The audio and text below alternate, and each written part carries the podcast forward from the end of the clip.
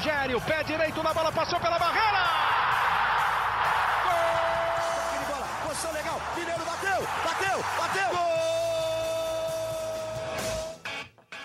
Bom dia para quem é de bom dia, boa tarde para quem é de boa tarde, boa noite para quem é de boa noite. E se você está escutando a gente de madrugada, boa sorte. Esse é o podcast GS São Paulo e hoje a gente vem pesado, assim como na última semana, então pode ligar o Wi-Fi aí, porque senão não vai dar para conseguir baixar esse episódio novo do GS São Paulo. Nossa mesa vem pesadíssima hoje, tanto nos entrevistadores quanto no convidado mais do que especial. Eu vou começar apresentando o nosso convidado, depois falo quem está com a gente na nossa mesa do podcast. Infelizmente não é a voz bonita que vocês estão acostumados do Leandro Canônico, ele está de férias, o nosso apresentador titular do programa. Estou eu, Marcelo Azan, tentando substituí-lo humildemente. E depois de uma semana com entrevistas com Raí Alexandre Pássaro, diretor e gerente executivo de futebol do São Paulo, repercutiu bastante. Agora a gente traz mais um convidado de muito peso. Vou falar primeiro o currículo dele para depois falar quem é. é. Ele foi campeão paulista em 2002 pelo Ituano, depois ganhou a Copinha com Santo André em 2003, campeão mundial com o São Paulo em 2005, tricampeão brasileiro 2006, 2007, 2008 pelo Tricolor e ainda ganhou novamente depois uma Libertadores pelo Galo em 2013. Estou falando de Richarlison, nosso convidado mais do que especial no podcast de São Paulo. Richarlison, muito bem-vindo, muito obrigado por ter aceitado o nosso convite. É um prazer ter você aqui com a gente. Obrigado, obrigado pelo convite. Prazer é meu estar participando.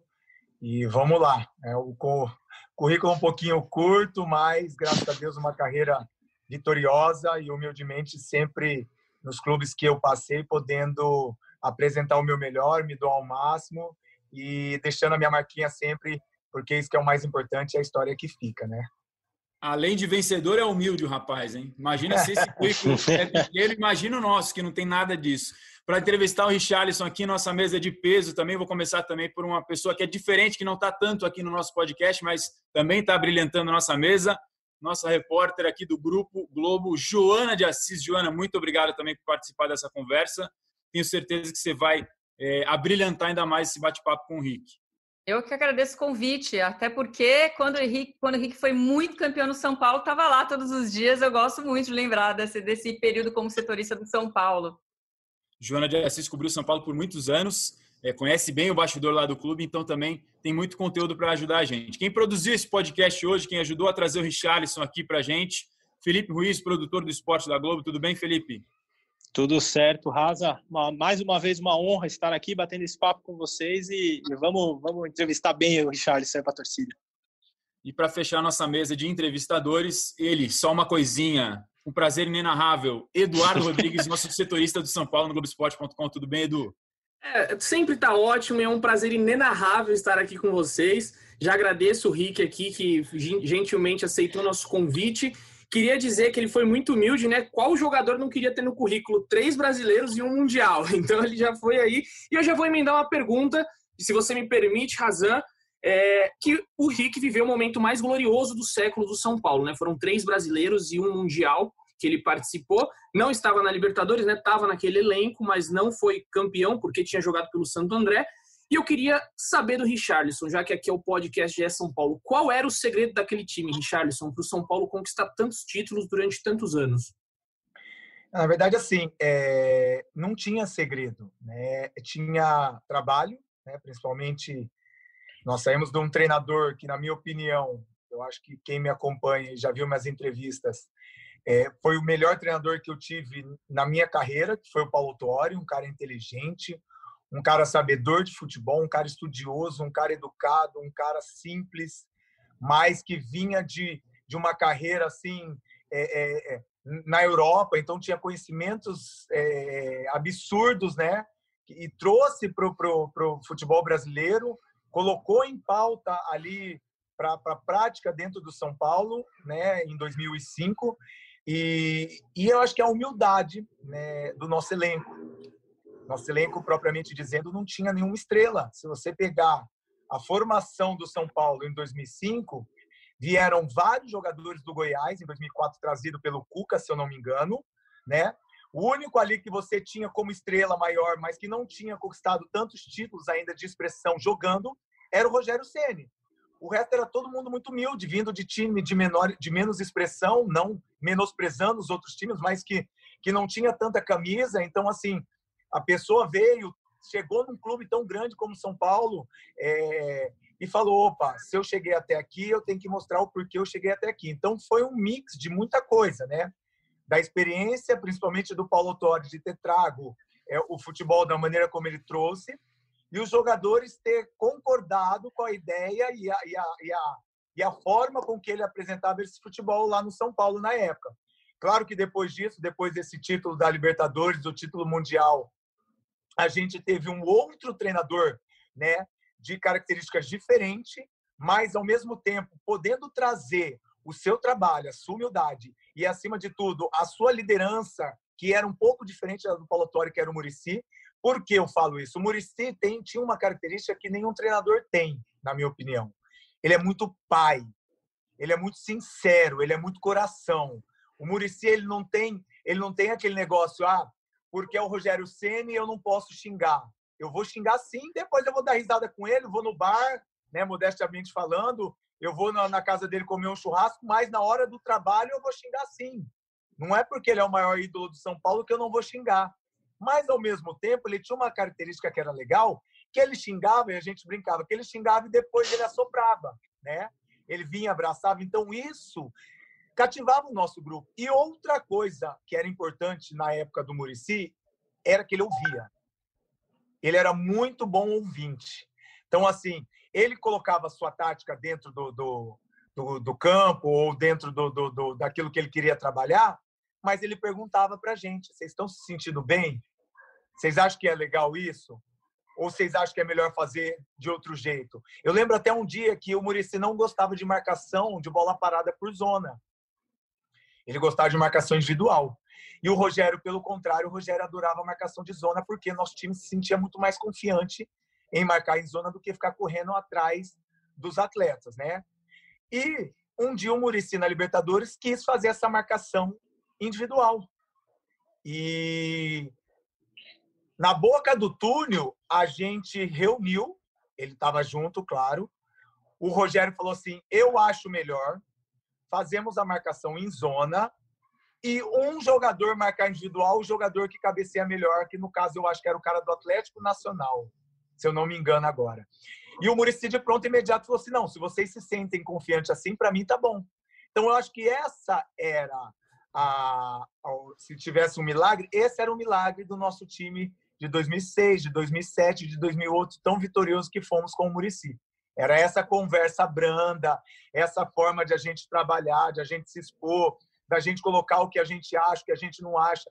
Ah, hoje nós vamos com três zagueiros, não, hoje vamos fazer um, um quarto homem falso com lateral. Às vezes, quando a gente jogava com o Breno, que o Breno fazia até um lateral direito, eu ficava um pouquinho mais. Então, essa coisa que a gente tinha de humildade, da gente poder trabalhar dentro daquilo que a gente tinha de característica melhor, junto com aquilo que o Murici queria colocar em campo, com certeza eu acho que era isso que a gente fazia com que o nosso time era quase que imbatível, mas que era muito difícil ser batido naqueles três anos de campeonato brasileiro. Ô, Raza, só para aproveitar a deixa do Murici que o Richardson falou, eu gravei com ele algumas vezes para a Legends Cup, que inclusive o Richardson jogou também, e ele, e ele comentou que o Richardson era um dos caras que ele mais cobrava, porque ele sabia que o Richardson gostava de ser cobrado. O Richardson era um cara de muito alto nível. Ele comentou outros exemplos diferentes. Ele falou, o Thiago Ribeiro já era, já era diferente, era um cara que você tinha que ter mais um carinho, um trato. Ele era assim mesmo, Rick? Ele te cobrava muito, ele, ele queria muito uma exigência sua, um alto nível? é só você ver no Legends o que, que ele falou de mim, né? Uma hora que eu fui virar o jogo, né? Então você sabe, né? Eu não preciso ficar falando e todo mundo sabe, mas para mim isso era muito importante. Porque realmente é um cara que me reinventou dentro do São Paulo Todo mundo sabe que no São Paulo eu cheguei como meia, né? Para disputar a posição com o Danilo, que era a posição que eu atuava no Santo André, que eu atuava no Ituano. E quando o São Paulo perdeu os dois volantes, que eram a, o ponto-chave deles, no, no, tanto no, no, na Libertadores, quanto no Mundial, e quanto no, no primeiro título brasileiro em 2006, que era o Mineiro Josué, não tiveram outros volantes que conseguiram fazer aquilo que eles faziam. E realmente é, o Murici teve problemas de achar substituto, até porque era difícil achar substituto daquela dupla, né? Pelo amor de Deus. Era o encaixe mais perfeito que eu tinha visto como dois volantes jogando no Campeonato Brasileiro e até no Mundial. Era difícil achar tanta coesão de dois volantes juntos. E realmente ele me reinventou como volante. Ele sabia, porque ele falava para mim que eu tinha uma qualidade técnica muito boa, eu tinha uma visão de jogo muito bacana, tinha resistência de velocidade. Então ele achava que eu vindo de frente, eu poderia ser muito mais aproveitado do que às vezes jogar de costa. E realmente eu comprei a ideia dele. A princípio eu fiquei meio meio tenso, né? Falei, caramba, vou ter que marcar agora pra caramba. E realmente não era a minha função marcar eu marcava, fazia uma recomposição como 10, mas era muito mais criador, muito mais velocista, muito mais de ficar se movimentando. E realmente o Murici achou não só eu como o Hernanes, que o Hernanes também era meia de origem, como dois volantes que se encaixaram muito bem. Então, assim, ele me cobrava muito porque ele sabia o que eu podia dar, não só para ele, taticamente, mas para a equipe e realmente as cobranças deles às vezes era até demais, né? Porque na lateral do campo eu nem olhava mais. A hora que eu errava o lançamento ou um passe, eu já sabia que ele estava com os braços abertos. E aí todo mundo sabe aquele palavrão que ele soltava, né? Mas era um cara, é um cara que me ajudou muito, cara. É um cara que eu tenho ele como pai, eu sempre falo isso para ele quando encontro. Um cara que me reinventou como atleta, como profissional. E o que eu mais acho interessante e, e que me deixa mais satisfeito é que em todos os lugares que ele passou, ele sempre falou de mim, né? Eu lembro até hoje que quando ele foi para o Fluminense, ele deu uma entrevista que ele queria 20 riques no Fluminense, que para ele não precisava mais ninguém. Então, isso para mim, vindo de um treinador tão vitorioso como o Murici, é, é, é motivo de muito orgulho para mim e eu sou grato de ter trabalhado com ele. Ô, Joana, você que acompanhou aquela época, o Murici era duro assim também nos treinamentos lá no CT da Barra Funda, famoso CT da Barra Funda? O Murici, demais, né? Demais com todo mundo, não só com os jogadores, com os repórteres também, né? Ai, se você se ficasse comendo a bolachinha lá atrás e não tivesse prestando atenção no treinamento. O que hoje a gente lamenta porque a gente não consegue assistir o treinamento, né? Bons tempos quando a gente conseguia assistir os treinamentos inteiros. Então, na época que a gente estava lá, né, Rick? A gente conseguia ver o treino inteiro quantas e quantas vezes eu sentada na, na, na grama ali, Aí o Rick às vezes passava, cumprimentava, a gente conversava bastante também.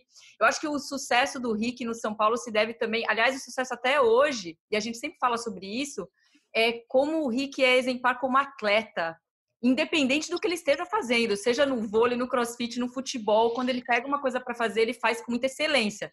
E no próprio São Paulo, você falou que você foi reinventado pelo Murici, né, Rick? Que começou como meia, assim como o Hernanes, e depois passou a jogar como volante por uma necessidade, você também foi parar na lateral esquerda. E era muito incrível aquele São Paulo, até com o Jorge Wagner. Eu lembro das inversões que vocês faziam e que deixava todo mundo confuso. O Jorge Wagner ia para o meio, você ia para a lateral esquerda, e era uma coisa muito incrível ali que a gente via é, é, você fazer. Sente saudade da, da, daquela época? É, na verdade, assim, o nosso grupo, Joana, era muito humilde, né? Igual eu falei no começo. É, não tinha vaidade. Então, assim, tanto eu como o Jorge, como o próprio Júnior, que eu peguei em 2006, né? Às vezes o André, o André Dias, o próprio Miranda, gente que jogava um pouquinho lá atrás, né? Depois alguns outros volantes que apareceram, o próprio Jean, o próprio Souza. Eu lembro, eu estava revendo um jogo esses dias, se eu não me engano, o jogo que a gente ganhou do Paraná, se eu não me engano, de 6 a 0. Não lembro que ano foi. Era impressionante o que o Leandro, o que o Dagoberto, o que o Souza fazia sabe? Eles não eram só jogadores ofensivos. Eles faziam uma recomposição tão, tão completa que fazia com que a bola chegava lá atrás toda quebrada. Então a gente não tinha tanto trabalho assim. Porque o trabalho vinha desde lá da frente, o Aloysio trombando com todo mundo, o Aloysio brigando até o fim. Então, assim, eu acho que uma das dos, do, do, do, do segredo, se é, se é que tinha segredo naquela época, que eu acho que não é segredo, é trabalho, era isso, essa variação. Às vezes eu joguei de terceiro zagueiro, mas ninguém sabia. E até a hora que o treinador do time adversário entendesse que eu estava de terceiro zagueiro, o Jorge já tinha, já tinha feito uma, uma transição com, com meia, ou o Hernani já tinha passado para ala, enfim. Então, essa troca de posicionamento que a gente fazia com excelência, porque era o trabalho que o Murici fazia com a gente, e às vezes a gente mudava a parte tática dentro do jogo, sem mudar, é, sem fazer substituição, isso para o treinador adversário era uma loucura. Porque a gente brinca que quando a gente começa o jogo, que a gente não tem certeza de como que a equipe adversária, trocar os jogadores, a gente não sabe como que eles vão entrar, demora de 5 a 10 minutos para você ler a partida, né?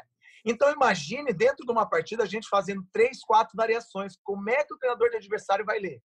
Então acho que isso era é, é a parte mais característica do Murici era esse trabalho exaustivo que a gente fazia de ter variações e com certeza dá muita saudade, porque o que a gente fazia era coisa de louco, né? A gente tinha tanta confiança um no outro que era só um olhar, a gente já sabia o que o outro ia fazer. A gente não precisava ficar se comunicando, gritando, xingando ou falando. Era só no olhar, era só numa troca de, de às vezes, de posicionamento rápido. Vai ali que eu venho aqui, a gente já fazia e já mudava, e o Murici estava lá, já dava um toque, faz três, faz quatro, faz linha de três.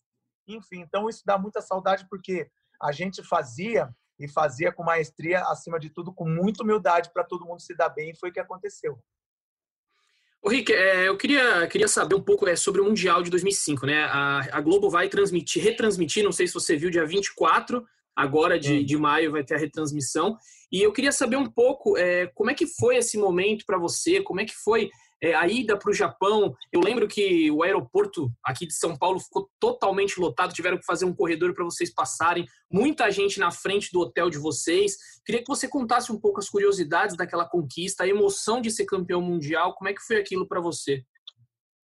Cara, primeiro assim, imagine um, um garoto é, com 22 anos, vindo do Santo André, né?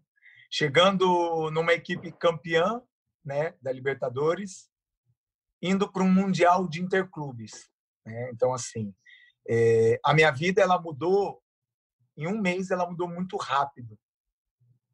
Em seis meses eu estava sendo campeão mundial de um jogador que tinha em 2003 ganho uma Copa São Paulo de Juniores para em 2005 ser campeão mundial. Então imagina o turbilhão de coisas que passava na minha cabeça. Nossa, era uma é, era história de desde o início da minha carreira, de eu aqui em Bauru, ter que andar 14 quilômetros a pé para ir treinar, ter que, às vezes, ter um passe de ônibus só, eu escolhia ou ir de ônibus ou voltar. Então, assim, às vezes eu ia de ônibus porque eu estava cansado da escola ou de alguma coisa, de ajudar minha mãe a fazer faxina em casa. E aí eu treinava e tinha que voltar a pé, quase 15 quilômetros a pé. Então, assim, cara, era um mix de muita coisa, de muita emoção, de, de é, gratidão e vitória acima de tudo, porque só eu sei e minha família sabe o que eu passei para chegar onde eu tinha chego. Agora, que coisa de louco, cara. Realmente, a hora que a gente foi embarcar, era uma multidão de pessoas. Assim, eu creio que naquela época, né, não tinha nenhum jogador experiente. Só o Rogério, que tinha participado de nove... do, do, título de 93 no banco, se eu não me engano, né? Isso, isso mesmo. É isso. E então assim, para todos ali era muito novo aquilo, né? Para todos ali era muito novo. E ao mesmo tempo que era novo, era uma coisa é, absurda para gente. Caramba, nós podemos enfrentar o Liverpool que naquela época era impressionante aquela equipe, e podemos ser campeão mundial. Peraí, o que está acontecendo? Cara, nós passamos 21 dias no Japão treinando, e, e era engraçado que todo dia à noite, na janta, a gente se reunia, né?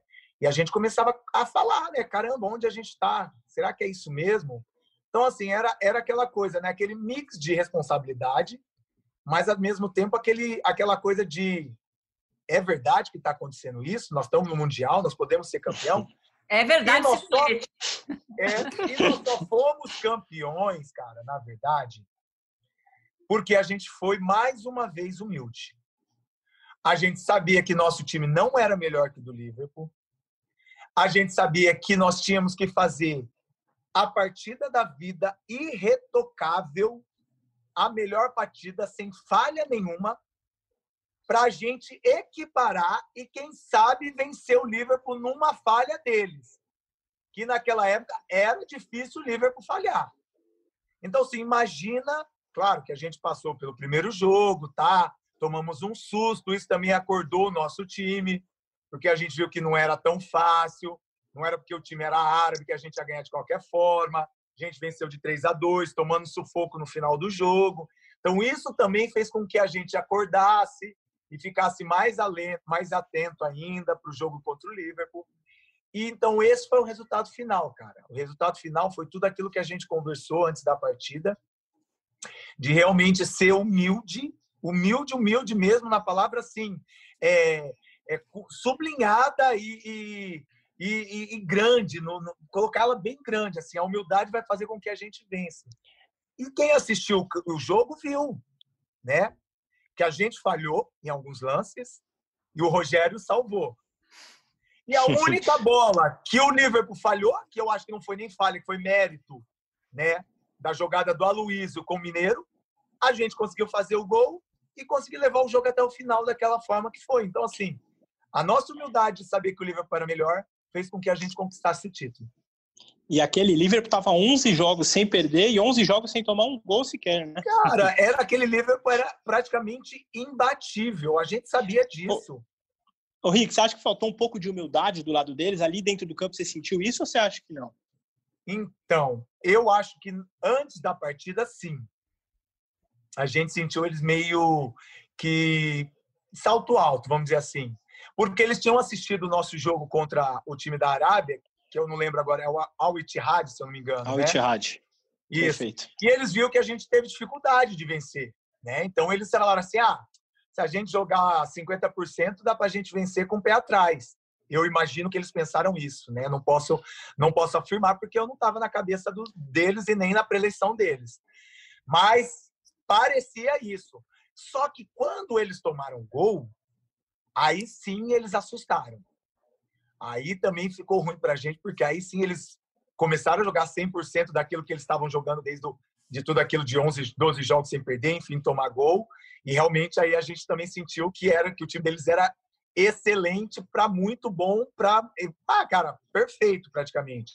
Fora isso, eles tinham um banco que eles usavam que era né? Não, não tinha. Eles tinham um, um atacante para a gente que tinha dois metros de altura, que era o Peter Kraut, que não, ele podia entrar a qualquer momento, uma bola aérea e fazer um gol.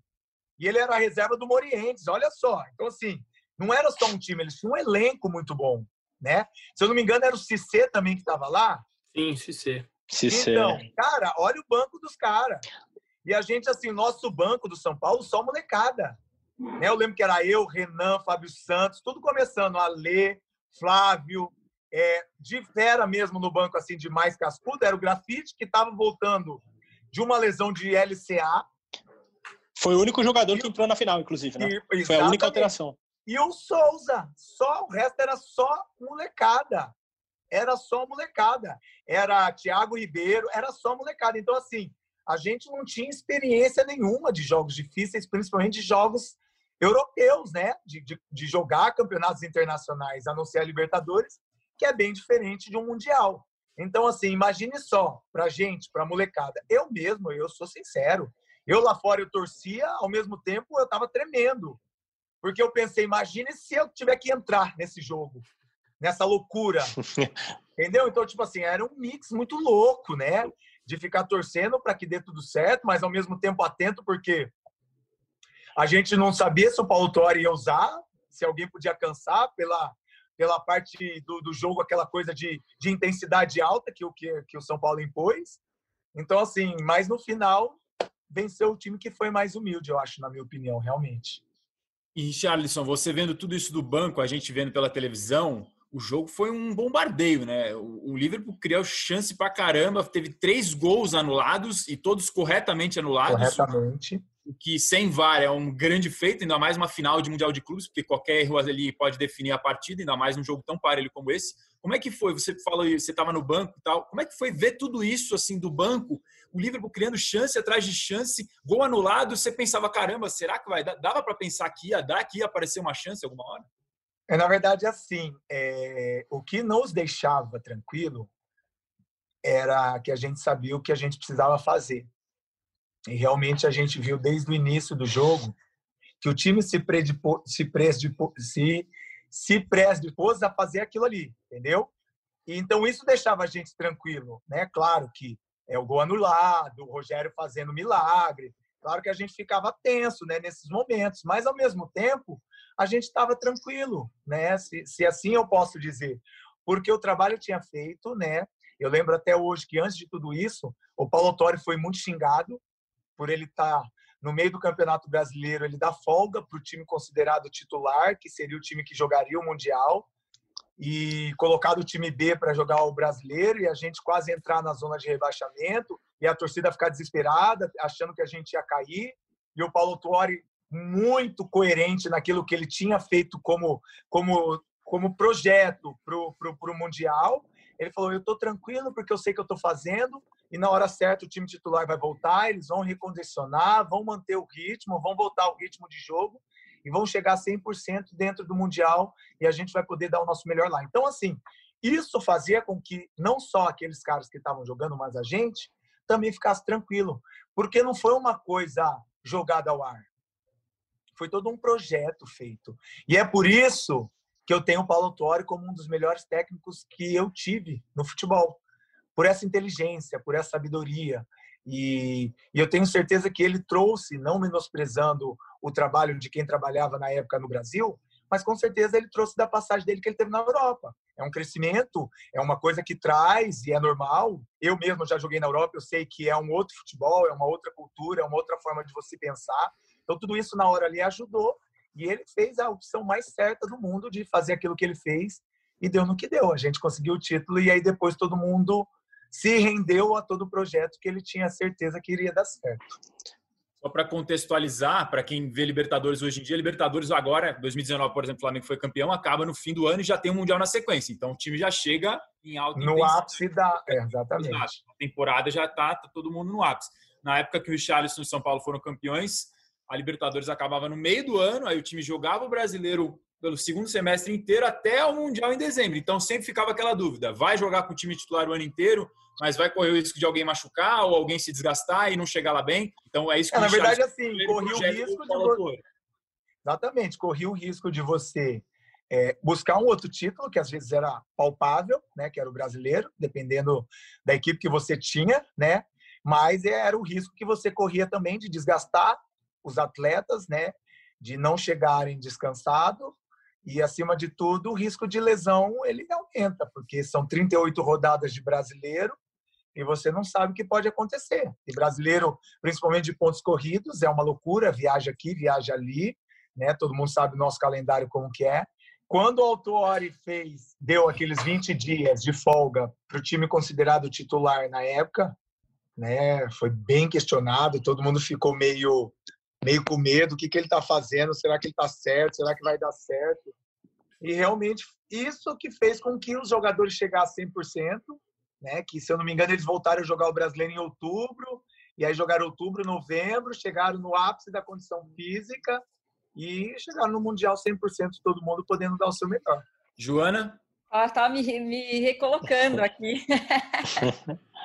Ô, ô, Rick, você ficou tanto tempo no São Paulo, eu sei que você fez muitas amizades que você mantém até hoje. O Lugano, por exemplo, que hoje é um cartola do São Paulo, é seu amigo, vocês conversam sempre. É, o próprio Aloysio, Diego Tardelli. Nesse tempo todo, você tem alguma curiosidade, alguma coisa, é, alguma coisa engraçada, algum, algum caos que tenha acontecido durante alguma competição que você queira compartilhar aqui com os torcedores de São Paulo que estão ouvindo o podcast? Na verdade, sim, coisa engraçada, assim, eu não, eu não sou muito de coisa engraçada, né? Quem, quem fazia essas coisas era o Souza, né? Muito piadista, e ele que era a alegria, a alegria da galera. Mas eu, o Aloysio Chulapa foi meu parceiro de quarto, né? Bastante tempo, né? A gente, a gente concentrava junto. E ele, é, ele é um cara de muito bom coração, né? Todo mundo, quem conhece, sabe a humildade que o Chulapa é de falar explicitamente que ele é um cara que não teve escolaridade, é um cara que tem dificuldade de falar, é um cara que tem dificuldade de escrever. Então, assim, uma coisa engraçada que tem é que na época que a gente era parceiro de quarto, toda vez que ele ia mandar mensagem para, eu acho que era até para ex-esposa dele na época, ele pedia para eu escrever, né? Mas o mais engraçado que era a maneira que ele falava, já era errada. Então, assim, às vezes eu ficava me concentrando para não escrever da, da forma que ele falou. Eu escrevi errado também na mensagem. Então, assim, era muito engraçado, porque ele tinha, ele tinha muita vergonha. E ele, e ele era muito sincero, como a gente era muito parceiro de quarto, gente, ele era muito vergonhoso. Ele falava, Rick, eu não vou mandar errado, porque, nossa, é feio né, escrever tudo errado. E aí, realmente, ele ditava aquilo que ele queria escrever, né? Ele falava, né? E eu ia lá e escrevia. Aí, um certo dia, a, a esposa dele na época mandou de volta. Nossa, amor, mas você tá muito inteligente, você tá escrevendo muito certo. Aí foi o dia que ele falou, amor, eu preciso te confessar uma coisa. Quem escreve para mim é o Rick, porque eu não consigo escrever. Então eu dito para ele e ele escreve para você. Por isso que tá indo assim certinho. Então foi uma coisa engraçada, mas porque como a mulher dele sabia, né, conhecia ele, sabia que não era ele que estava escrevendo. E aí ela falou para ele um dia, ele mandou para mim assim, falou, Rick, minha mulher sabe que não eu que estou escrevendo. Aí eu vou ter que falar que é você. Eu falei, sem problema. Então foi uma coisa engraçada. O casamento acabou esse dia. O casamento acabou esse dia, Rick. Nossa, meu marido tá, tá inteligente, né? Meu marido romântico, inteligente, dando certo. Mas muito ele é um bom. cara que, cara, um cara que eu aprendi muito como ser humano, né? É um cara que o coração dele não cabe dentro dele, né?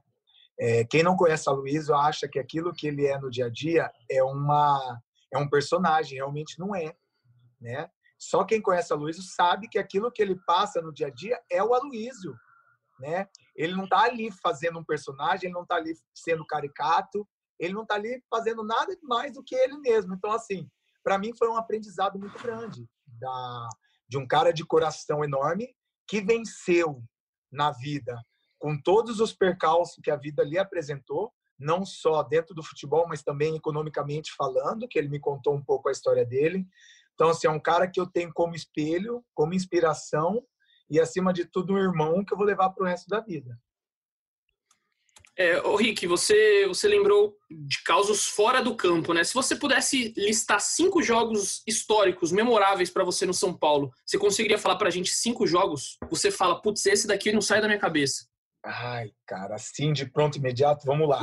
O podcast aqui é, di, é, dinâmico, a gente, a gente vai. Não, na verdade, sim. É, o, o, claro que minha estreia contra o Palmeiras.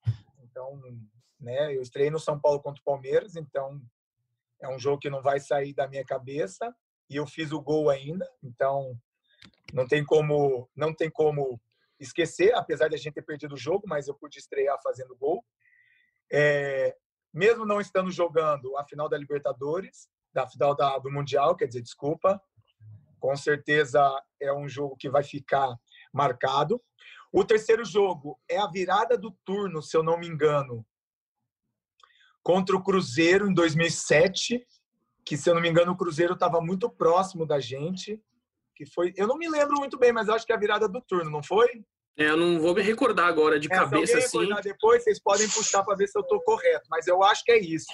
Nós estávamos a dois pontos do Cruzeiro, alguma coisa estava muito próximo, então era um jogo muito importante, né? É, a final do, do, do, último jogo do campeonato de 2007, que foi contra o América de Natal, que assim na minha concepção foi um dos melhores jogos que eu fiz na minha vida mas o goleiro não queria deixar eu fazer gol naquele jogo, parecia só eu não poderia fazer gol, impressionante. Eu tive, se eu não me engano, umas três ou quatro chances assim claras de gol. Um goleiro salvou milagre, o outro o zagueiro tirou em cima da linha, enfim. Um jogo também memorável. 3 a 0, né, jogo, É, o quarto jogo, o último jogo contra o Goiás em 2008 do Brasileiro, por tudo aquilo que o jogo era e por toda a história que aconteceu né, de eu ter voltado da seleção, de eu não estar tá jogando, de estar tá no banco, e o último jogo ser importante, o Rogério Ceni falar para o Murici me colocar, porque o São Paulo tinha uma chance de ganhar se algum jogador anulasse o Paulo Baier. E na época era o Paulo Baier que fazia diferença no Goiás. O eterno Paulo Baier. Exatamente, estava jogando muito. E o Rogério Ceni falou, Murici, põe o Richardson, que eu tenho certeza que ele vai anular o Paulo Baier e nós vamos conseguir ter uma chance de vencer o jogo e ser campeão. E realmente, é, eu achei que tinha feito um bom, um bom jogo, né? A gente conseguiu ser campeão, mas a confirmação veio no livro dele, aonde ele faz um capítulo especial sobre esse título e realmente ele exalta é, a minha partida e me fala e fala que a gente só conseguiu ser campeão porque eu fui o melhor jogador e realmente eu consegui anular o Paulo Baier e o São Paulo conseguiu fazer o jogo um bom jogo e conseguiu vencer a partida. Então, para mim foi é, é, uma partida muito memorável e uma partida que para mim também vai ficar muito marcada, não de forma positiva, mas também nem só de vitórias a gente a gente a gente vive. Foi uma, uma um jogo na Libertadores no Paraguai, se eu não me engano, se eu não me engano não. Foi no Paraguai, mas eu não lembro o ano que foi, que eu fui expulso e aí eu fiquei muito revoltado com a arbitragem, porque eu e o cara nós demos o carrinho ao mesmo tempo e ele só me expulsou e um carrinho no meio campo, me expulsou direto esse jogo. E realmente tem umas imagens que passa que eu tô até fora de mim, o Alex Silva tem que me segurar porque eu quero bater no árbitro. Eu, eu, eu, é, realmente eu passo por baixo do Alex Silva, ele segura minha camisa, eu dou tapa no Alex. Então foi uma cena assim que vai ficar marcado para mim porque realmente eu sou um cara que eu sei que eu jogo muito forte, sempre joguei, isso vai ser meu. E quando eu era expulso justamente, eu era o primeiro a falar, realmente, eu errei e mereci ser expulso. Mas nessa partida, não. Então, realmente era alguma coisa contra mim ou contra o São Paulo. E para mim, então, vai ficar marcado de forma negativa, mas é uma lembrança que me fez crescer, principalmente saber que na Libertadores a gente não pode esperar muito de qualquer árbitro ou de qualquer arbitragem, que a gente não sabe o que a gente vai esperar. Então, foi um crescimento, esses cinco jogos. Richarlison, você deu dois ganchos bons aí na sua resposta. O primeiro que eu queria saber, que é, acho que é uma curiosidade talvez de todo mundo, e, e é, o que, é, o que, a gente vê quando tá vendo, quando via as partidas do São Paulo na época do Rogério. O Rogério Ceni era um técnico dentro de campo? Era, era. Não só dentro, fora. É, principalmente na época do Murici, é, era isso que fazia o nosso time andar. É, a, a, comunicação entre o Rogério Ceni e o Murici era muito, era de uma coisa muito boa, era uma ligação muito boa, né? E como eu disse para vocês antes, antes o Murici dava ouvidos. Né? O Murici era bom ouvinte. Ele colocava aquilo que ele achava melhor, mas ele sempre dava oportunidade para todo mundo expressar aquilo que achava melhor em prol da equipe. Então, muitas vezes a gente é, iria entrar num 4-4-2 e na boca do túnel o Rogério Senna virava para o Murici e falava: Olha, eu acho melhor a gente fazer um 3-5-2 falso, liberando o lado direito ou o lado esquerdo, mas praticamente jogando com três zagueiros, porque eu acho que o jogo vai ser mais, mais pegado e aí a gente precisa de três homens mais fixos lá atrás, enfim. Então, assim, essa comunicação entre o Murici e o Rogério Ceni era muito boa, né? Então, com certeza era um líder que fazia com que a gente se sentia bem melhor no meio do jogo mesmo. A gente já trocou formação tática, né? E no intervalo ele chegou para o Murici e falou: "Olha, eu fiz isso, é, me desculpa, mas eu fiz isso porque eu senti que que no jogo merecia isso, e como não dava tempo de chegar até você e depois chegar até os caras, eu propriamente no, no, no, escanteio já posicionei ali, todo mundo já cheguei pertinho já mudei, né? Então me desculpa, mas eu achei. E o Maurício, não, você tá certo, o time posicionou melhor, enfim, tá, pá. Então essa comunicação era muito boa. Então o Rogério Ceni muitas vezes fazia essa parte e realmente uma leitura de jogo absurda, não é à toa que, que ele virou treinador, então ele sabia o que, que ele estava fazendo. Já estava começando a carreira sem saber. E, e, aí você, você, comentou da sua estreia contra o Palmeiras. E, e, naquela época, talvez a Joana até possa lembrar também, teve a possibilidade de você ir para o Palmeiras e você foi para o São Paulo. Queria que você relembrasse como é que foi isso, o que, que aconteceu, enfim. É, muita gente fala desse assunto também. É, na verdade, assim, após a minha Libertadores no Santo André, que foi a primeira fase, eu fiz uma Libertadores muito boa. Né? Eu era o meia, mesmo a gente sendo desclassificado, eu fiz três gols. Né? Então, assim, um clube, entre aspas, de menos expressão, disputando a Libertadores, na nossa chave era The Strong, Cerro Portenho e Palmeiras. Então, eram três equipes grandes, né? A chave era muito difícil.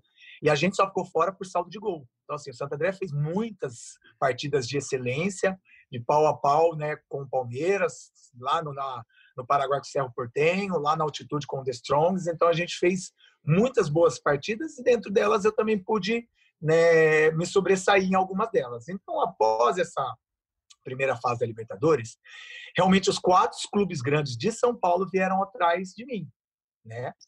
Mais assim, mais fortemente, o Palmeiras e o São Paulo que me apresentaram propostas, né? O Corinthians foi sondagem o Santos também foi sondagem. Os dois realmente, os dois o Santos e o Corinthians eu não sabia, desculpa te interromper. O Santos e o Corinthians te sondaram, foram por Exatamente. É, na época eu lembro até que era o Galo, o treinador do, do Santos na época, e ele me ligou, falou: "Poxa, como como tá seu contrato, tá? Não sei o que, não sei o que lá. Queríamos talvez contar com você, papapá, enfim. O do Corinthians eu não lembro quem era na época, mas também houve né, essa sondagem de perguntar do contrato, tá? Mas fortemente assim foi o Palmeiras que apresentou um projeto e o São Paulo que apresentou também realmente é, é, eu tinha esse contato com o Palmeiras, né, com o pessoal do Palmeiras, mas imagine só, um cara que não tinha consciência nenhuma do que era jogar num clube grande, né, ter todo esse turbilhão de, de, de, de mensagens, de, de comunicação do nada, né, de quatro grandes clubes, né, o sonho de todo atleta sendo praticamente se, começando a se tornar realidade. O meu empresário também era um cara que não tinha muito conhecimento no meio, era um cara que estava começando como eu, então assim também não tinha muito conhecimento e realmente a gente marcou um dia para fazer a reunião com São Paulo e com Palmeiras. Com o Palmeiras era de manhã e com São Paulo era tarde. O que, que aconteceu? Quando foi de manhã, o Palmeiras não fez a reunião e fez eu já fazer um exame médico de manhã, como se eu já fosse um cara que já estava praticamente sendo contratado pelo Palmeiras. E eu, inocentemente, sem saber, eu fui e quis. Normal. Ah, fazer exame médico é normal. E fui. Só que aí, na à tarde, meio-dia, eu tinha a reunião com São Paulo. Realmente, eu fiz o exame médico, voltei pro hotel e à tarde eu fui para fazer essa essa reunião com o pessoal de São Paulo. E quando eu fiz a reunião com o pessoal de São Paulo, de pronto imediato eu já fechei. Aí o que acontece? Eu acho que o pessoal do Palmeiras ficou chateado que eu fiz o exame médico e inventaram que eu tinha assinado um pré-contrato com eles, um papel assinado que até hoje ninguém mostrou, então para você ver como que era mentira, porque se fosse verdade, eles mostrariam tal documento, mas como eu não tinha fechado com eles e tinha fechado com o São Paulo, eles tentaram usar de má fé, né, para me prejudicar ou para me jogar contra a torcida ou contra a imprensa, enfim, para dar um burburinho, para dizer que eu sou mau caráter. Mas graças a Deus nada disso aconteceu e realmente foi isso que aconteceu. Meio-dia eu sentei com São Paulo, acho que uma hora, nem isso, acho, foi tão rápido que eu já assinei o contrato e realmente eu fui. Foi isso que aconteceu. Você lembra quem que era o dirigente do São Paulo com quem vocês negociaram, né? Foi, é, lembro sim. Era eu, Juvenal Juvencio e João Paulo de Jesus e o advogado na época que eu não me lembro o nome. No advogado eu não vou lembrar. Não, tudo bem. O Juvenal em si é, é uma figura muito marcante né, na história do São Paulo, ex-presidente super vitorioso, enfim. É, para os jogadores, como é que era essa relação com o Juvenal? A gente ouve várias histórias curiosas, diferentes, e cada vez mais é difícil ter dirigentes parecidos com o Juvenal, talvez seja uma, de uma outra geração. É, como é que era a relação com o Juvenal, com os jogadores, Richarlison? Um cara super do bem, né? Um presidente super inteligente, né? A gente brincava que quando ele ia fazer reunião com a gente, é, 85% do time não sabia o que ele falava, porque ele usava palavras dificílimas e para ficar um olhando para o outro assim para saber o que será que ele está falando. Mas enfim, um cara que sempre foi muito firme na, na postura dele como presidente, nas suas ideias, nas suas colocações.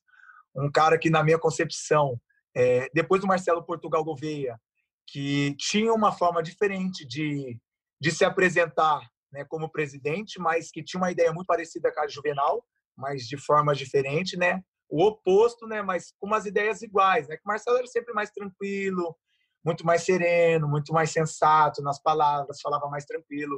O Juvenal, às vezes, mais ríspido, mais sério, né? com aquelas risadas dele que estava meio sarcástica, né? Que ninguém sabia se ele estava rindo sarcástico ou se ele estava rindo de verdade. Então, mas com a mesma com a mesma coerência. Então, assim, foram eu tive duas duas sequências de bons presidentes no São Paulo. E o Juvenal é um cara que sempre trabalhou o lado humanitário dos atletas, né?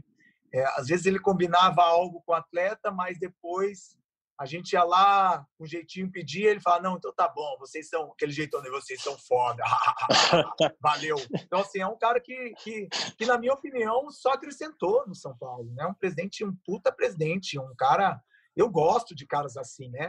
Eu tive um outro exemplo, né, do, do, do Calil, né, no Atlético também, que é um cara que Parecido. fala aquilo que quer e não, não tem papas na língua, é um cara super né? inteligente, né? transparente, exatamente.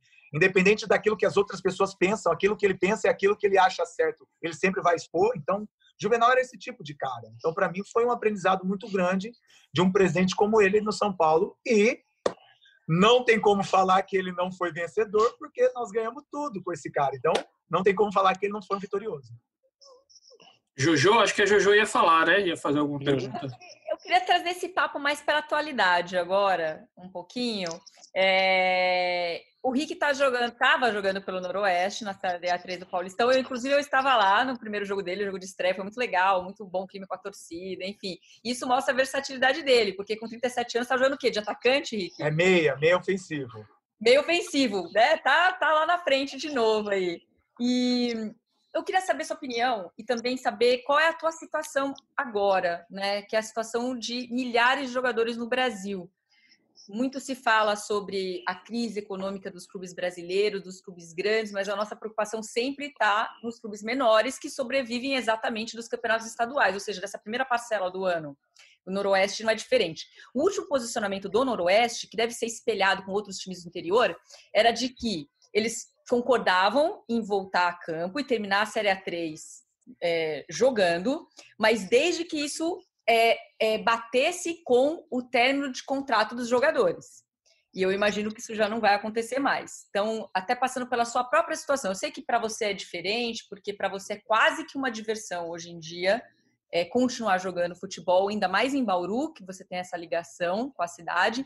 Mas como é que está o clima aí com os outros jogadores e, e, e a situação com o clube, com, com, com, o contrato dos jogadores? Você já rediscutiu a sua situação e, e, sabe dos seus companheiros como é que ficou, o que, que ficou definido? Qual é a situação de momento, Rick? É, é realmente, Joana, está uma loucura, né? É, é, não só aqui no Noroeste, mas todo o futebol mundial foi pego de surpresa, né? Por essa pandemia inesperada. E aqui não tem sido diferente, né? Existem vários sim, né? Várias possibilidades, mas nenhuma concreta. Então, assim, é, de antemão, que a gente sabe é que podem ser é, renovado automaticamente todo o contrato, né? E a federação vai liberar esse contrato menor, né?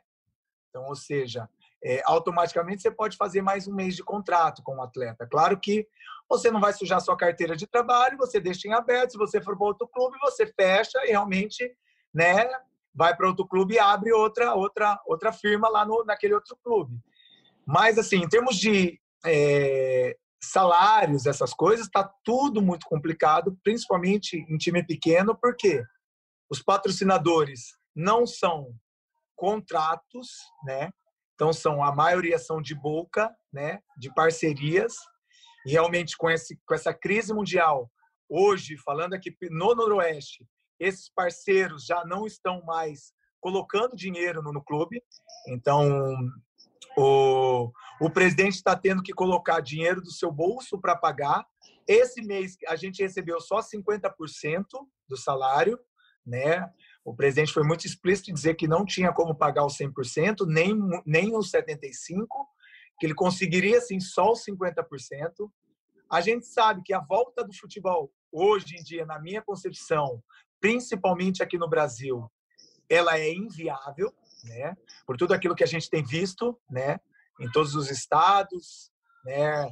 Picos de, de, de infecção subindo, de, então é praticamente inviáveis, inviável. É, tem clubes que já voltaram a trabalhar, mas aí já tiveram surpresa de atletas infectados. Então, assim, é, é minha concepção, quem sou eu. É, tá faltando um pouco de responsabilidade. A gente sabe que o futebol ele é muito importante, mas acima de tudo a gente tem que pensar na vida, no ser humano.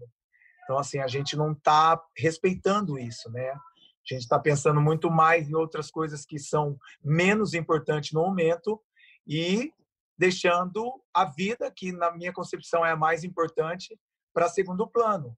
É claro que se a gente vê outros clubes né, europeus é, fazendo tudo que tem que ser feito, é, será que aqui no Brasil isso vai acontecer? Não dá para a gente saber. Então, por isso que eu estou nessa se, se, se. A gente sabe que tem uma coisa muito importante, principalmente para clubes pequenos, que é o repasse da verba do pessoal do sindicato, que recebe da, federa da, da televisão para repassar para os clubes, e não tendo jogos na televisão, essa verba não está sendo repassada, então, consequentemente, o sindicato não repassa para os clubes, então tem mais esse adendo ainda, né? Então, assim, Joana, a gente está treinando, né? Individualmente, não, individualmente. Temos uma cartilha que nossos preparadores físicos coloca para gente. A gente faz treinamentos em casa, cada um da maneira que pode, para manter o mínimo de físico possível, o mínimo de, de movimentação possível. Claro que a gente sabe que é bem difícil, mas na expectativa do si, né? Se, se, quando esse se. É, é claro que para uma A3 é muito mais fácil, a gente estava discutindo sobre isso, que se você tiver 10% de atletas que terão contratos para o segundo semestre, você tem muito, né? É diferente de atletas de uma A2, de uma primeira divisão do Paulista, que consequentemente, com certeza eles vão ter contrato para uma série B, para uma série C, para uma série D. Então isso fica meio inviável para os clubes manter esses atletas, porque eles vão procurar o melhor para o segundo semestre e eles não vão ficar à mercê de uma suposição de uma volta de um campeonato. Então, Joana, a gente está vivendo um momento que não tem como a gente pensar em nada. Eu, particularmente, tenho pensado na minha vida, na vida da minha família e na vida das pessoas que estão ao meu, redor. É isso que eu tenho feito. Mantido, me mantido em casa, procurando sempre estar aqui, me cuidar ao máximo, fazer todas as medidas que a saúde pede, né? sair o mínimo possível, quando sair, sair protegido, com máscara, com álcool gel, tudo aquilo que é pedido para todo mundo, mas acima de tudo muito mais preocupado com isso do que com futebol. Ô Rick, é, rapidinho nessa linha, só para a gente acelerar. É, hoje eu conversei com o Júnior Negão, que ele joga na Coreia do Sul. Ele falou que dois fatores foram determinantes para eles vencerem lá ou estarem num ponto muito bom. É, um é testagem em massa e dois é uma união do que as autoridades falam e da população. Então a população escuta as autoridades. Você acha que essa falta de discurso aqui no Brasil, essa falta da gente seguir uma orientação, tem atrapalhado muito? É, realmente é, o brasileiro é um bicho meio teimoso, né? É, eu postei um, eu postei uma coisa no, na minha rede social que eu falei, né? A gente só aprende as coisas quando acontece com alguém da nossa família. E realmente é isso que acontece com essa pandemia. Ninguém quer acreditar que é um vírus perigoso, porque ninguém da família pegou, ninguém muito próximo pegou. Mas a hora que acontece isso, às vezes é muito tarde, né? Ou às vezes a pessoa começa a acreditar. O brasileiro é assim, sempre foi assim. E aí o que acontece? É isolamento. A gente precisa ficar no mínimo 70% isolado. Qual que é o estado que está assim? Nenhum. Né? Eu vi outros dias aí, Goiás está com 35% de pessoas. Cara, então assim, é um absurdo, né? E realmente, é isso que você falou. Se a gente não fizer aquilo que as pessoas que são espertas no assunto, que sabem sobre o assunto, pedem, como é que a gente vai conseguir resolver o problema? Não vai só vai continuar infectados, infectados, só vai piorar, piorar.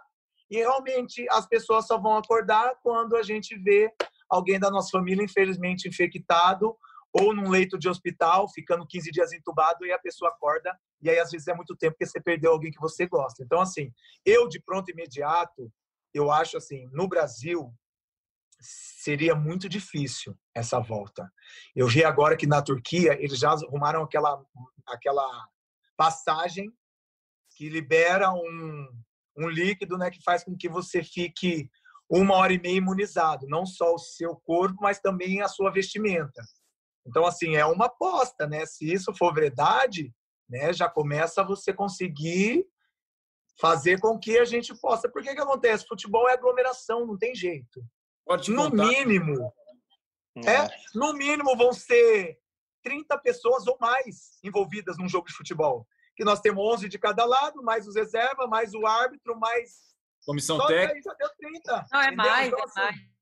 É, esse é, jogo então. na Coreia do Sul, por exemplo, foram 90 pessoas envolvidas. Então, porque tem você tem organização. É o mínimo, é, é o mínimo né? E, é, e ainda é o mínimo. Então é uma aglomeração, não tem como, né? É, e outra, há um contato físico, é um jogo de contato, né? Então, assim, a gente tem que ser mais responsável nesse momento. Eu acho que, claro, que todo mundo, todo mundo precisa que o futebol volte, não só quem participa ou quem faz parte disso, mas todo mundo quer que o futebol volte. Mas eu acho que muito mais a gente tem que pensar na vida nesse momento. Esse é o meu ponto de vista. Depoimento importante do Richarlison. Para já fechar esse assunto aqui da pandemia e para a gente já caminhar para o nosso final do nosso podcast de São Paulo, queria que o nosso Felipe Ruiz produtor aqui do Esporte da Globo, desse um relato pessoal dele, porque, para quem não sabe, o Felipe Ruiz é, contraiu o Covid-19, ficou afastado por um período e retomou as atividades recentemente. Então, é importante até para a gente dar uma mensagem para quem está ouvindo a gente, o que a pessoa que contraiu a doença sentiu. Queria, por favor, se você pudesse compartilhar, Felipe, com a gente. Nem estava no nosso roteiro aqui, mas o gancho que o Richarlison deu, acho que é importante você dar um depoimento também pessoal.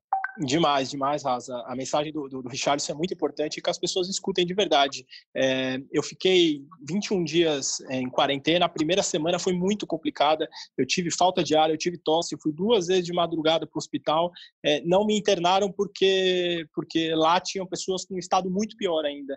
É, mas eu eu sofri de verdade. Assim, eu vi que o vírus é forte, que, a, que não é uma gripezinha, que a gente tem que levar a sério, a gente tem que ouvir a OMS, as, as organizações de saúde, entendeu? É, o que eu posso deixar de mensagem é isso: é para as pessoas que possam, para que elas fiquem em casa, para que elas não tratem como uma coisa leviana, que o assunto é muito sério, de verdade. Acho que mais importante não é a mensagem de um ou de outro, quem pegou, mais importante é a solidariedade, a cidadania. São todos juntos envolvidos nessa, de ficar em casa, de combater o vírus de verdade. Muito bom o depoimento do nosso Felipe Ruiz. Edu, já está pedindo a senha faz um tempo. Manda as tuas aí na sequência agora. Vamos lá, é, voltar agora, né? A gente está aqui em 2020, eu vou voltar um pouquinho lá em 2010. É, teve um jogo que ficou um pouco marcado de uma forma negativa contra o Monte Rei. É, não sei se você vai se lembrar que uma parte da torcida do São Paulo é, te vaiou, te xingou antes do jogo e uma outra parte começou a te aplaudir, começou a reverenciar você. Naquele momento ali, Richardson, é, até ontem, né, o Daniel Alves, a gente está gravando aqui na terça-feira, o Daniel Alves deu uma entrevista que ele falou: no futebol não é o que a gente fez, é o que a gente faz. Você acha que aconteceu isso com você ali no São Paulo? A galera esqueceu muito rápido o que você fez e uma parte da torcida começou a pegar no seu pé. O que, que você viu essa pegação no seu pé que é, por parte da torcida foi grande? Cara, é muito difícil é, eu me posicionar sobre isso, né? É, porque é, é, um achismo, né? Eu não tenho certeza de que, do que possa ter acontecido. É uma coisa que eu imagino que possa ter acontecido. Então, eu não posso afirmar, porque eu não tenho certeza desses fatos. Mas, em 2010, é, tinha um complô já pronto, né? Para que eu para que eu saísse do São Paulo, né? Eu eu falei numa das lives que eu fiz esses dias, realmente tinha uma parte da direção que não queria mais contar com o meu trabalho, né? E consequentemente, por tudo aquilo que eu tinha feito no São Paulo, para eles era difícil, né? Tirar um jogador que conquistou tantos títulos, né? Tinha feito tantos jogos bons, enfim, tudo aquilo que eu tinha passado no São Paulo. E a única forma de eles fazerem isso era tentar contaminar, de certa forma, uma parte da torcida que é responsável né, pelos cânticos, pelos gritos, por incentivar ou por, por vaiar. Realmente, na minha opinião, foi isso que aconteceu. Né? É, eles usaram essa forma de expressão de forma muito branda para que essa parte da torcida começasse a pegar no meu pé, porque justamente meu contrato estava para encerrar. E na concepção do São Paulo do presidente na época, que era o Juvenal Juvencio, e do treinador, que era o Carpegiani, eles queriam continuar comigo, né? Mas o São Paulo sempre teve uma democracia de várias pessoas opinando ao mesmo tempo, né, no consenso geral, para dar o veredito final de contratação, de renovação, enfim, de tudo aquilo que passa pelo São Paulo. Então foi isso que aconteceu, mas é uma suposição minha, cara porque não tem outro outro argumento a, a, a, explanar aqui, a não ser isso, porque realmente é o que você falou. Eu não posso crer que o ser humano tenha uma memória tão curta e seja tão ignorante ao ponto de menos de dois meses já esquecer tudo aquilo que eu fiz ao ponto. Não, dois meses não, dois anos não. Um ano, porque foi 2009 que a gente não conquistou título. 2008 a gente conquistou título. Então, assim, dentro de um ano, esquecer tudo aquilo que eu fiz em três para poder querer que eu nunca mais vista a camisa do São Paulo. E eu tenho certeza que não, porque eu recebo muito carinho dos torcedores São Paulino até hoje. E depois desse jogo do Legends esse ano passado, eu ainda escuto gente pedindo para que eu volte com 37 anos né, a vestir a camisa de São Paulo, que eles têm certeza que eu jogo muito mais que muitos caras que estão aí. Então, assim, é, por esses acontecimentos, né, por essas coisas, né, eu tenho certeza que pode ser isso que eu falei. Mas como eu não tenho certeza, não tenho como comprovar, então é uma suposição minha. E eu já é bom do que vocês tocaram nesse assunto, que colocaram em pauta numa rede social, que eu falei mal do Leco. Eu não tenho nada contra o Leco. Nada. Não tenho nada, absolutamente nada. Nem para o lado bom, nem para o lado ruim. Só falei a verdade, que foi realmente ele, junto com João Paulo de Jesus e o Milton Cruz, que foram contra a minha renovação em 2010. E é um cara que nunca gostou de mim, só isso.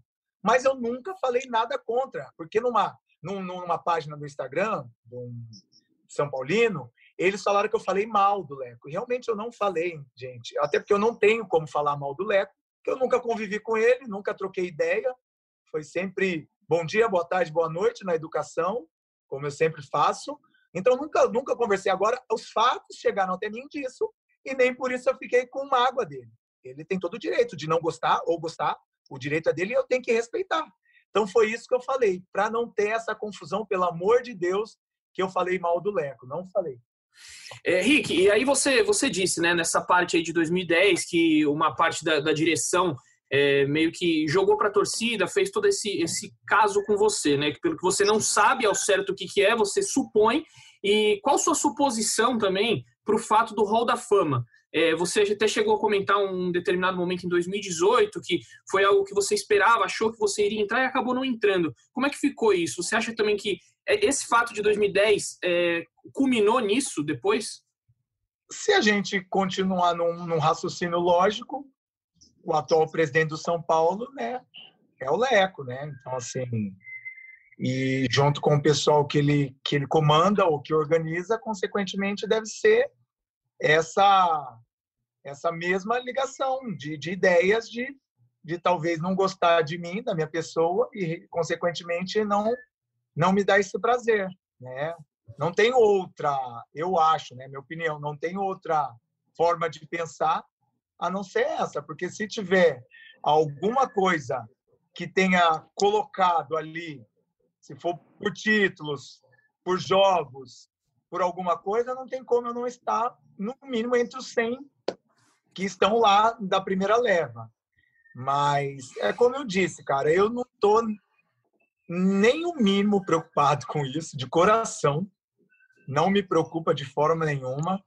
É, eu acho que o mais importante é esse carinho que eu recebo do torcedor São Paulino até hoje. São as pessoas que me, que me dão esse, essa, essa troca de, de carinho, que realmente é, é, um clube que eu devo tudo na minha vida, não tem, tem como falar. Então, assim, o mais importante para mim, e eu vou falar novamente, é que podem passar N presidente, N pessoas que não gostam da pessoa do Richardson, mas infelizmente a minha história já está feita no São Paulo né? É, tem, até é legal você, até é legal você falar isso, né, de torcida que a gente postou aqui nas nossas redes sociais do, do Globo Esporte e a galera, assim, uma chuva de comentários, de elogios a você. Vou até ler uns aqui, né? A Lois Raca, que é uma das nossas ouvintes aí, cara fantástico, que ele saiba o quanto teve importância no tricolor. O Diário São Paulo é, faz uma pergunta, a gente já vai fazer como foi você voltar no Morumbi na Legends Camp, mas ele também te elogia. Richardson, você é um ídolo do São Paulo, sim. A história que você construiu no clube ninguém apagará. É, o outro, muito injustiçado, sempre foi o que mais correu e teve o melhor preparo físico. Então, assim, é uma chuva de comentários legais sobre você, que a torcida te ama de verdade, assim. A gente viu na Legends Camp, queria até que você falasse um pouco como foi esse momento, você reviver a emoção de você estar tá ali. É, realmente é, é, é isso que faz com que o meu raciocínio ele seja exato, né, daquilo que a gente conversou até agora, né? Porque se eu fosse um jogador tão mau caráter, tão ruim, tão, sei lá, é, desnecessário, é, a torcida São Paulina sabe né, como, como falar ou como denominar um, um jogador. Né? E realmente eu só recebo elogios. É difícil um, um jogador São Paulino que não me teçam elogios. Então não tem como eu pensar de outra forma não ser essa. Né? Que graças a Deus o meu trabalho foi feito. Em cinco anos de São Paulo eu ganhei quatro títulos, né? Dentre deles um mundial e três brasileiros, né? Eu costumo dizer que a gente só não ganhou Copa do Brasil porque na época não não disputava, senão a gente poderia ter a possibilidade também de ganhar a Copa do Brasil, né? Mas enfim. Então assim, cara, é, é só agradecer, agradecer porque eu sei que que os meus quadrinhos, como o Rogério sempre sempre disse para gente, vai estar tá lá no Morumbi, vai estar lá no CT da Barra Funda, campeão 2005, 6, 7, 8, enfim. Então isso isso ninguém pode acabar, isso ninguém pode apagar. Pode passar presidentes, presidentes, pode passar jogadores, jogadores, mas a história vai continuar. Então é isso que que, que me contenta em saber que eu tô eu tô fazendo parte, vou fazer parte sempre de uma história de um clube tão vitorioso e glorioso e grandioso como São Paulo. Só contextualizando. Cara, Perdão, desculpa, Richard. Só contextualizando é, esse, esse espaço do caminho dos ídolos, né? Que o Richard falou que foram 100 jogadores. Nessa primeira leva foram 99 jogadores. Mas, assim, além do Richarlison, que é um cara bem identificado com São Paulo, enfim, ídolo, multicampeão, tem outros jogadores importantes também que não estavam. É, na época, o presidente do Conselho Deliberativo era o Marcelo Abranches Pulpo Barbosa, que até hoje, inclusive, disse que nessa primeira leva foram 99, mas que depois, no futuro, poderiam incluir outros atletas. Não sou, acho que não foi incluído nenhum novo. Se foi incluído, confesso que é má informação minha, da minha parte. Mas, por exemplo, além do Richarlison, que é importante, Dagoberto não está, Hugo, Jorge Wagner, Alex Silva, o Leandro, que o, que o citou aqui durante o nosso podcast, enfim, jogadores importantes que também não, não, não, não constam nesse caminho dos ídolos. É muito difícil um clube como gigantesco como São Paulo, imagino que ia ter que ser um, uma passarela da fama do tamanho de uma calçada gigantesca. Realmente, tem muito jogador importante que não está nessa, nessa lista que o, que o Edu citou e que o Richardson respondeu. Desculpa, Richard, você estava respondendo agora sobre não, o. realmente, e, e assim, o, o, que me deixa mais chateado, não, não por mim, mas pelos outros, é que eu queria saber o que, qual foi a, critério. O, o, critério, exatamente. Qual foi o critério? Foi uma é. iniciativa do Conselho Deliberativo. Isso, é, eles falaram que essa lista saiu através de uma consulta com associados e do Conselho Deliberativo, e depois o consultivo, que é um conselho de ex-presidentes do clube, definiu e deu aval para os primeiros 99 jogadores. Mas realmente, eu acho que é algo muito subjetivo e é o que eu falei. Um clube do tamanho do São Paulo, imagina quantos jogadores gigantescos, históricos, às vezes o cara que é ídolo para um não é ídolo para outro e vice-versa, enfim, mas os fatos estão aí, os caras mais importantes não podem deixar de estar mesmo. Vamos deixar para lá, vamos falar de coisa boa. É, realmente, realmente o Legends para mim foi é, voltar, voltar ao passado, é, sentir novamente uma emoção absurda que é vestir a camisa de São Paulo, que é poder entrar no Morumbi, ver aquele estádio lotado, ver aquele monte de pessoas apaixonadas por aquele clube. Né? Claro que a importância de poder mais uma vez estar representando é, o São Paulo, a instituição, ela bate forte, não tem como. A gente até brincou que o pessoal da Europa achou que a gente levou muito a sério o campeonato, mas quem Quase conhece. Nas vezes de fato, lá, não lembro quem foi Josué, né? Eu estava então, lá no Morumbi. Quem, quem conhece, contra o Bayern. Então, quem conhece Richardson, Lugano, Josué, Mineiro, já devia saber que não ia ter nada de brincadeira, né? Pô, pra quem, nome, né? Nada disso. Para quem, é. correu 14, quem correu 14 quilômetros para ir é, na, na, infância, uma oportunidade, pô. uma oportunidade dessa de estar tá representando lendas do São Paulo, você acha que eu ia de brincadeira? É, exatamente. Né? Mas enfim, cara, para mim foi nossa, que emoção, emoção, principalmente de rever os meus meus companheiros, pessoas que eu tenho um carinho não só como profissional, mas também como pessoa, né? A Joana já citou alguns, o próprio Lugano, nossa, todos, na verdade, ali que estavam presentes. Claro que os mais velhos eu não tenho tanto contato, que é o caso do Siller, o Miller, esses caras eu não tenho tanto contato, mas os mais novos que jogaram comigo, pô, a resenha, a gente voltar à resenha, contar histórias, Souza palhaço, Leandro enorme de gordo. Enfim, é aquela resenha, né? Então, isso para subir atrás. Ele, sei que é bom. Tem que estar tá inteirão aí, tem que passar uma dieta pra galera. Não, então, mas é, é engraçado, porque o, o, tempo vai passando e, e cada um da sua forma vai vivendo, cada um da sua forma vai. Mas o mais gostoso é a resenha, de novamente voltar a se reunir, de novamente todo mundo tá ali no, no, no, mesmo ímpeto, né? Na, na, mesma coesão que na época, imagina se o Murici ia querer perder um título pelo São Paulo. Já começa por aí, né? Murici xingando na beira do campo, vocês não estão entendendo. Foi maravilhoso, tem um vídeo dele maravilhoso. Virou, virou meme depois. Virou meme. Viu. Do Bordão, meme do Bordão, muito bom. Levou meu filho, você quebrou o nariz, não foi a perna, não. Vamos embora! Muito bom. O Murici, o, Murici, o Murici é um convidado assíduo aqui do nosso podcast. Faz tempo que ele não aparece, né? Mas ele é cada história. O Murici é um cara maravilhoso. Ei, é, ele, ele xingando na beira. Não, Rick, pá! é, aquele jeitão dele. Então, assim, Murici cara, e o Rick. É, exatamente. Isso mesmo. Tinha que ter convidado o Murici hoje aqui. É, a, ver, a verdade, é, ver, verdade é essa, né, meu? É, é diferente, meu. Aquele cara é incrível. E realmente, para mim, foi um privilégio, né? Voltando a falar, né? É, reviver, vestir a camisa do São Paulo, é, é para mim sempre vai ser um enorme prazer, né? Eu comentei com o Lugano que seria um prêmio para mim se realmente esse Legends fosse uma coisa anual, se a gente pudesse fazer todo ano, né? Poder vestir todo ano a camisa do São Paulo para mim seria um presente para minha eternidade. Enquanto eu pudesse, como homem, né, como ser humano, poder andar, poder caminhar e fazer, jogar futebol, para mim seria sempre um privilégio. Então, assim, é, mais um título, graças a Deus, né? Vamos lembrar disso, né? Então, assim, maravilha. Só agradecer principalmente o Lugano, que foi ele que me convidou e de pronto imediato é, eu não recusei né? Todo, algumas pessoas me perguntaram, né, se pela direção se eu recusaria. Eu falei que nunca, porque quem me convidou é, não merece meu não. Se fosse outras pessoas que tivessem me convidado e o Lugano não tivesse a parte disso, não seria ele o cabeça, talvez eu teria dito não. Mas foi um, como foi um cara que eu tenho um respeito, uma admiração, não só como profissional, mas como pessoa, eu nunca diria não. Ele foi isso que eu fiz. A hora que ele me ligou, eu falei, claro que eu vou, claro que eu vou. E fui. Graças a Deus a gente pôde re reviver vários momentos e, acima de tudo, para mim foi um privilégio vestir novamente o manto tricolor.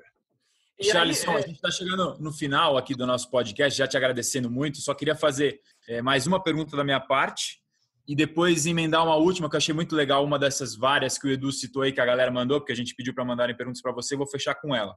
É, a primeira que eu queria, a, última, a penúltima que eu queria te fazer, o que, que você está achando desse São Paulo do Fernando Diniz de hoje em dia? A torcida está tá se encantando até uma certa parte. O pessoal viu, criou meme, dinizismo e tal. O pessoal está brincando muito nas redes sociais. São Paulo parece que está se encaixando depois de um tempo de altos e baixos. O que, que você está achando do São Paulo do Diniz? É, realmente eu, eu fiquei preocupado no início, né? É, não preocupado com o Diniz, né? Porque eu acompanho ele nos outros clubes, principalmente no Fluminense, que eu pude acompanhar um maior, maior tempo, e realmente era um futebol diferente, né? E eu não sabia se ele conseguiria implantar aquilo que ele tem como como trabalho, né, como característica de trabalho dele no São Paulo. Eu acho que se ele fosse se ele tivesse vindo um pouco antes, talvez não teria dado certo. Mas a partir do momento que ele contratou alguns jogadores que tiveram experiências positivas, vitoriosas fora do país, eu acho que ajudou muito o trabalho do Diniz dar certo. E hoje eu sou fã do trabalho do Diniz no São Paulo. E eu falo das palavras do Daniel a minha palavra, né? Eu vi um comentário do Daniel Alves outro dia que ele falou assim para o Diniz, Diniz, aqui no São Paulo, às vezes, só, só a posse de bola, só o jogar bonito, ou só finalizar mais, não vale. Aqui no São Paulo, às vezes, o que vale, ou quase sempre o que vale, é vencer. Então, assim, nós temos que dar um jeito de conseguir fazer isso, mas com a vitória. Senão nada vai ser nada vai ser positivo. Não vai adiantar ter maior número de posse de bola, não vai ter maior é, contra-ataque, não vai ter maior finalização, não vai adiantar nada. E realmente ele conseguiu fazer isso. Então, assim, você vê a mentalidade de um atleta como Daniel Alves, que ganhou tudo na carreira, que vem de um alto nível de rendimento aonde, por onde passou, traz uma ideia daquilo que ele sabe sobre o clube aonde ele está no momento, passa essa ideia para um grande treinador e aí a gente começa a ver junto com outros atletas que têm uma filosofia parecida com aquilo que o Diniz quer implementar, colocar dentro do São Paulo, não tem como dar errado. O São Paulo tem uma grande equipe, né? Nós temos jogadores de alto nível no São Paulo, mas que realmente anos anteriores não dava liga. E futebol, você sabe que é muito importante todo mundo falar a mesma filosofia. Senão, não dá. Pode ser uma seleção, como já foi uma época do Flamengo, que eu lembro que só tinha galácticos, né? Que foi considerado. No próprio Real Madrid já teve uma fase de galácticos e o time não andou. Então, um time ele não é feito só de grandes jogadores ou de craques o time tem que falar a mesma língua, o time tem que andar no mesmo lado, tem que remar para a mesma direção. Senão, não dá certo. O nosso time 2006, 7, 8 não tinha nenhum craque. Mas a gente sabia que aquilo que a gente fazia feitinho, a gente fazia bem feito e aí era difícil ganhar da gente. Quando existe craques, os craques têm que ajudar aqueles que, entre aspas, não são craques. E todo mundo tem que remar do mesmo lado. E no São Paulo está acontecendo isso agora. Né? Está tendo um mix de grandes atletas com histórias positivas, vitoriosas, com atletas que estão começando, com atletas que têm grandes qualidades. Vamos citar aí o, o Anthony, que já está saindo, mas realmente é um cara que cresceu muito dentro do São Paulo, né? Daquilo que ele começou e agora saindo já. Então, assim, é, foi um mix de muitas coisas e o Diniz veio para acrescentar. Eu tenho plena convicção que o trabalho do Diniz vai ser positivo. Muito bom a opinião do Richarlison. E para fechar aqui, já homenageando mais um dos torcedores que mandaram perguntas para você e te elogiaram nas redes sociais, realmente foi, foram vários comentários legais. O Giovanni fez uma pergunta que eu achei legal. É, ele pergunta assim: arroba P underline Rússia, o Giovanni. Qual foi o melhor jogador que jogou no São Paulo com você e contra você, Richarlison? Achei interessante, não, acho que eu não ouvi você falar sobre isso. O melhor jogador que jogou no São Paulo com você, que você falava assim, caramba, olha esse cara, tipo, esse é absurdo, e contra você, que era muito difícil de enfrentar, que você lembra assim? É, realmente, é, não só como atleta, mas como profissional e pessoa, é, eu aprendi muito com o Rogério Senna, não tem como eu não citá-lo, né? Por tudo aquilo que foram os cinco anos meus dentro do São Paulo, é, o aprendizado que esse cara me deu sobre liderança, sobre é, consciência tática, sobre pensamento vitorioso, né? E aí eu vou até um pouco mais além. Desculpa me, me alongar um pouquinho nessa nessa nessa coisa de Rogério Ceni, porque é muito importante para mim falar dele. Porque é um cara que quem não conhece não sabe o cara que ele é. As pessoas confundem muito esse pensamento vitorioso do Rogério Ceni com arrogância. E isso é muito ruim, sabe? Porque o pensamento de vitória é um pensamento muito importante no mundo esportivo ou no mundo de, de você querer estar sempre vencendo, sempre lutando pelo seu melhor. E o Rogério Ceni sempre foi isso. E não era soberba, não era egoísmo, não era ambição do lado negativo, era um pensamento positivo de um líder que com certeza queria marcar a sua história dentro do clube onde ele defendia e ele fez com maestria, né? Então hoje em dia o, o Rogério Ceni é ídolo do São Paulo por quê? Porque ele foi vitorioso. Imagina se ele tivesse passado seus 25 anos, se eu não me engano, 24, não lembro muito bem, dentro do São Paulo e não tivesse conquistado aquilo que ele conquistou. Será que alguém lembraria do Rogério Ceni? Lembraria de forma negativa.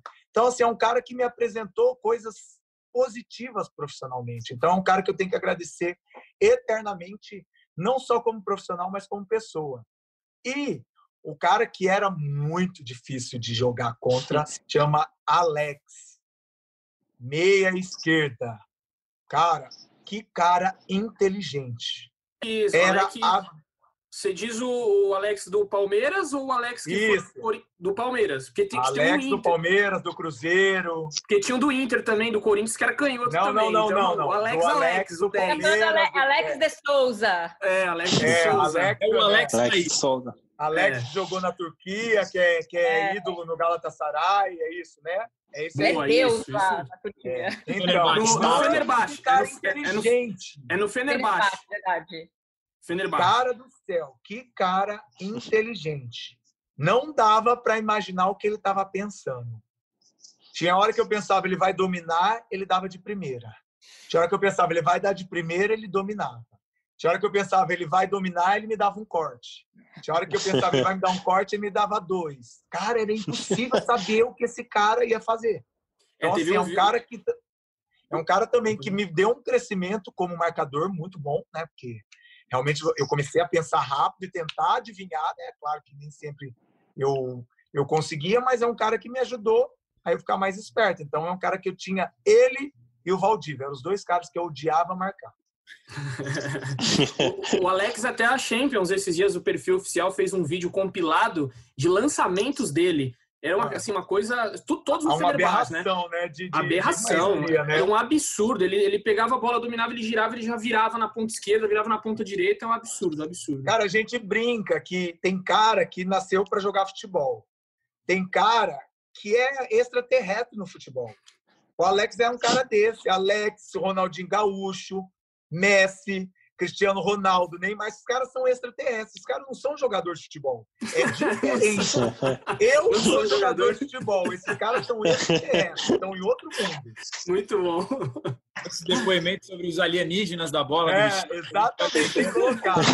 Alienígenas do futebol. Você põe Alex, Ronaldinho Gaúcho, Adriano, Cristiano Ronaldo, aí você vai colocando. Porque esses caras são fora de, de, de série, tá doido. Richarlison, quero te agradecer demais por, por, ter aceitado o nosso convite. A gente passou de mais de uma hora de bate-papo aí, tenho certeza que a galera vai gostar bastante. Estouramos o tempo aqui, é, mas é por um bom motivo e espero que também não te atrapalhe nas suas coisas aí para fazer. Muito obrigado por ter aceitado o convite, muito obrigado pelo bate-papo e passo aberto para você deixar a mensagem que você quiser para a torcida do São Paulo. Quero mais uma vez agradecer o convite, é sempre é, um prazer para mim, um privilégio estar falando para a nação São Paulino e para todos aqueles que gostam do meu trabalho e apreciam a minha carreira. Agradecer a todos que participaram, obrigado, valeu pelas perguntas, aí é sempre um privilégio, tá? Sempre estou acompanhando como posso, sou um cara que também gosto muito desse, desse meio esportivo, né? Quem sabe no futuro próximo aí posso estar sendo parceiro de vocês, é isso que eu tenho como mente para mais tarde na minha carreira. É, não, querendo, não querendo tomar o lugar de ninguém, É, mas é, É, a gente tá, tá sob risco aqui. Tem Não, vem, vem pra mundo, somar, vem pra somar. Cabe, cabe mais um. Relação legal aqui Vai. no podcast de São Paulo, hein, Richarlison? É. Pensa em ser comentarista, então, um dia? Eu penso, cara, ou comentarista ou apresentador. É uma coisa Olha. que eu tenho na minha mente assim, né? Comecei a estudar educação física, né? Pretendo me, me, me formar e me especializar e depois talvez fazer alguma coisa voltada para televisão também. Mas aos pouquinhos a gente vai galgando, né? Porque eu também não sei, talvez eu possa até partir para um outro lado, por causa do meu irmão, que é um cara que aparentemente parece que ele vai continuar no futebol dentro do campo, né? Então também possa ser que eu parta para essa essa outra parte. Aí vamos esperar acontecer, vamos deixar o futuro apresentar coisas boas que eu sei que vai ter. Mas agradecer a todo o torcedor são paulino, obrigado pelo carinho de todos. Agradeço mesmo de coração, né? Para mim é sempre um, um privilégio e um prazer estar tá sempre é, vestindo a camisa, sempre recebendo os elogios que vocês, as suas mensagens nas redes sociais. Me sinto lisonjeado de ter trabalhado cinco anos nesse clube. Grato mesmo, de coração, a todos, todos, todos, todos. Um grande beijo no coração de vocês, boa sorte para todo mundo. Mais um recadinho: fique em casa quem puder, pelo amor de Deus. Quem não puder, saia, mas se proteja e proteja aqueles que você ama. Fiquem com Deus, gente. Tchau, tchau. Valeu, Rick. Sensacional. Ricardo. Valeu, Richarlison. Paulo, aplausos pro Richarlison. O Rick saiu? Richarlison acabou, Mas enfim, a gente vai ter o nosso podcast GE São Paulo aqui. Eu, como não tenho cacuete de apresentador, é o episódio 45 do podcast GE São Paulo, esqueci de falar no começo. Richarlison, para quem não sabe, já está com 37 anos, já chegou até a jogar vôlei, parou e voltou. Estava tá, no noroeste de Bauru, tá jogando por lá. É, nosso podcast GE São Paulo vai chegando ao fim. Obrigado, Felipe Ruiz, pela participação em produção. Valeu, Raza, uma satisfação. Valeu, Eduardo Rodrigues, nosso Edu, setorista do Tricolor aqui no Globoesporte.com. Valeu, Raza, foi muito bom. Um abração aí ao Rick. É, foi legal demais o papo. demorou aqui mais de uma hora e meia que a gente ficou com ele, alugamos bastante ele aí. Valeu. Obrigado, Joana de Assis, por aceitar também topar, participar com a gente, abrilhantando a mesa aqui. Prazer, gente, só chamar. Muito obrigado a todos vocês que escutaram o podcast GE São Paulo. Você já sabe, pode ouvir pelo globesport.com/barra podcast. Aí você vai lá na, na, aba dos clubes, tem lá o GE São Paulo ou no player favorito. Você pode ouvir no, no Google, no Apple Podcast, no Pocket Cast ou no Spotify. Não sou o Leandro Canônico, mas um beijo no coração e um abraço na alma de cada um de vocês.